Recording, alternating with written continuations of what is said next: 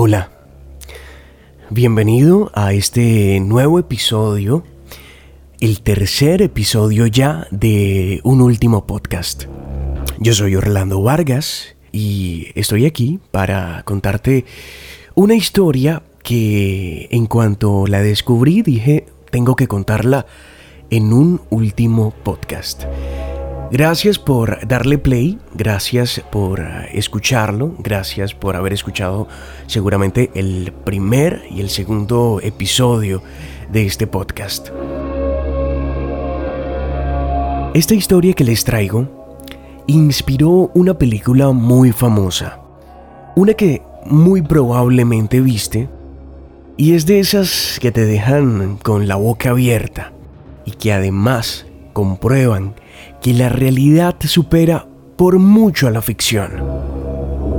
Los hechos ocurren en el año 2007 en República Checa. Allí vivían Carla y Katerina Mauerova, un par de hermanas que sufrían de episodios esquizofrénicos. Ellas siempre creyeron que tenían una misión especial en la Tierra. Decían y sentían que habían sido enviadas por Dios. Al estilo de Juana de Arco, me imagino que muchos de ustedes conocerán esa historia, ellas se identificaban con eso, sentían algo muy parecido. Aún así, ellas intentaban llevar una vida normal, lo más normal posible. Carla empezó a estudiar en la universidad. Fue allí donde conoció a una niña llamada Anika. Se hicieron amigas más que nada porque esta niña le contó que había escapado de un centro de menores. Ella le decía que allá la maltrataban y que prácticamente no tenía dónde ir.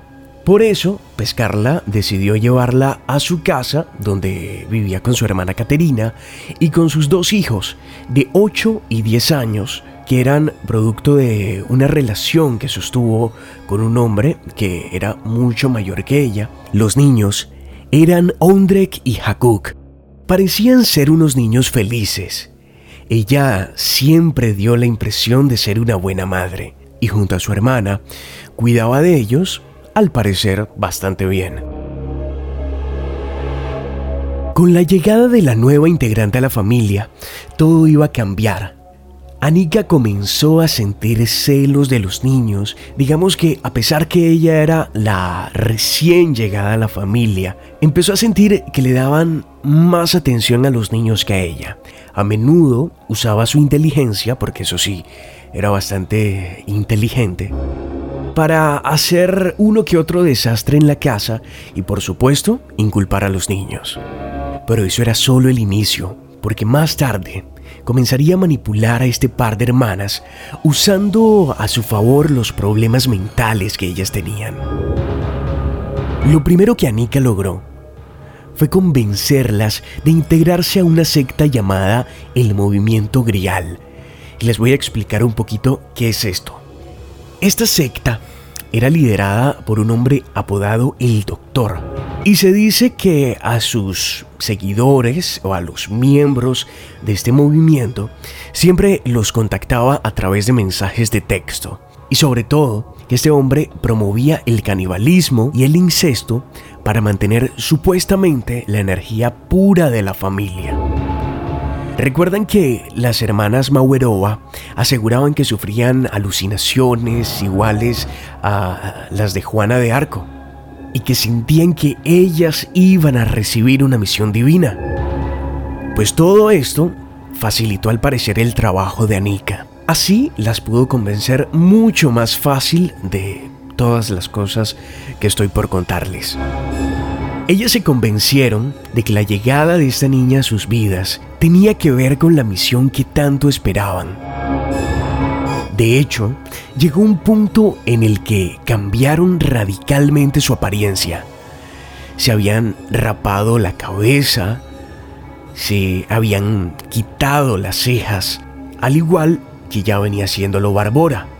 Incluso se sabe que renunciaron totalmente a bañarse.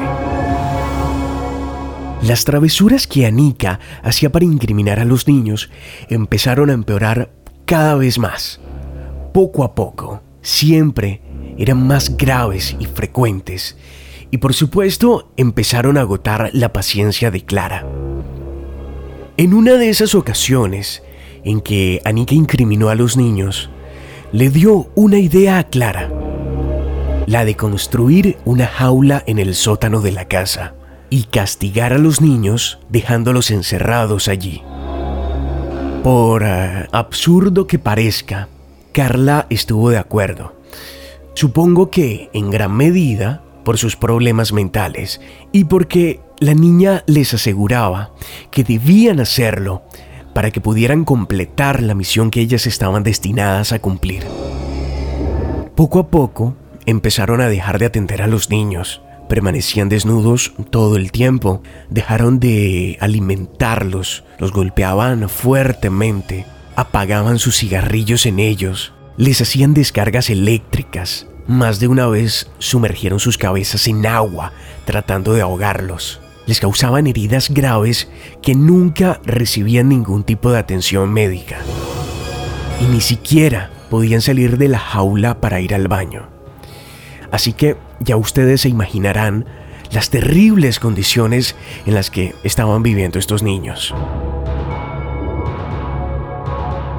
Siento que en este punto debo advertirles que lo que les voy a contar es un poco más cruel. En la película se omitieron estos hechos por lo horroríficos que son. Aún así, hacen parte de la historia real. Cuando los niños estaban a punto de morir de hambre, Anika convenció a las hermanas de volver a alimentarlos y engordarlos. Todo porque ella tenía una pequeña obsesión con la historia de Hansel y Gretel. Sí, así es. La peor de las torturas para estos niños era que en varias ocasiones ellas comenzaron a cortar partes de su carne, partes de su cuerpo, para comerlas. Esto duró así un tiempo y según cuentan, ellas lo disfrutaban realmente. Hasta que finalmente llegarían los hechos que sacarían a la luz pública toda esta macabra historia. Anika les indicó que instalaran un monitor de bebé una cámara con la que ellas podrían vigilar todo el tiempo lo que los niños hacían en la jaula sin tener que bajar al sótano. Por cosas del destino, ese mismo año, su vecino compró el mismo equipo y durante la instalación las señales se cruzaron. En su pantalla empezó a observar a dos niños encerrados en una jaula. Inmediatamente avisó a las autoridades quienes lograron descifrar el origen de la señal. Al llegar a esta casa, evidentemente, encontraron a dos niños enjaulados y a una tercera niña que lloraba y acusaba a las dos mujeres de someterlos a terribles torturas. Esa niña era Anika, intentando engañar a la policía. Pero aquí es cuando la historia da un giro impactante. Ustedes han escuchado hablar del hipopituitarismo. Esta es una alteración en la glándula hipófisis que básicamente está relacionada con la glándula del crecimiento. Así que quienes tienen esta condición se ven mucho más jóvenes de lo que realmente son. Anika tenía esta enfermedad. Su verdadero nombre era Barbora Skarlova y era una mujer con la apariencia de una niña de 13 años. Durante su infancia, estuvo internada en una clínica psiquiátrica por conducta agresiva y estando allí, se le ocurre la idea de hacerse pasar por una niña, aprovechando su condición médica, y así logra escapar hasta que llega a cruzarse en el camino con Clara y comienza toda esta historia que ya les conté. Cuando esta historia sale a la luz, las hermanas son arrestadas. Los niños y Barbora, que hasta ese momento no se conocía su verdadera identidad, son llevados a un hospital. Uno de los niños lamentablemente muere. otro se recupera, testifica en contra de su mamá, su tía y Barbora, quien antes de ser descubierta logra escapar del hospital. Las hermanas solo fueron condenadas a 10 años de cárcel. Después de todo esto que le hicieron a los niños, parece ser muy poco el castigo. Por otra parte, de Barbora no se supo nada durante un año, hasta que fue encontrada en Noruega, donde vivía con una nueva familia, a quienes engañó al hacerse pasar por un adolescente de 14 años. Engordó varios kilos, se cortó el pelo y adoptó el nombre de Adam. Esta vez fue su extraño comportamiento en la escuela lo que la delató.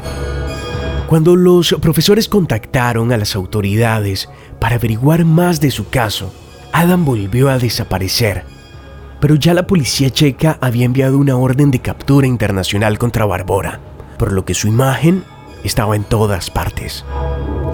A los días, fue apresada al norte de Noruega y llevada de vuelta a su país, hasta donde llegó abrazando un oso de peluche. Se le condenó a cinco años por ser autora intelectual de los hechos. Sin embargo, apeló en 2011 y quedó en libertad. Desde ese momento no se sabe nada de ella. Muchos creen que sigue haciéndose pasar por una niña y sigue engañando familias. Como les dije al inicio, esta historia inspiró una película de terror, La huérfana, estrenada en el año 2009 y producida por Leonardo DiCaprio. Si no la han visto, se las recomiendo, seguro la apreciarán mucho más ahora que saben la historia que la inspiró. Hasta aquí este episodio de un último podcast, gracias por escucharlo. Si te gustó, podrías eh, ponerlo entre tus favoritos si le estás escuchando en YouTube, puedes suscribirte. Si le estás escuchando en Deezer, Spotify o iTunes, puedes también seguirnos. Y también estamos en las redes sociales para que nos cuentes qué piensas de esta historia. ¿Dónde crees que estará Barbora? ¿Qué crees que estará haciendo? Yo soy Orlando Vargas y esto es un último podcast.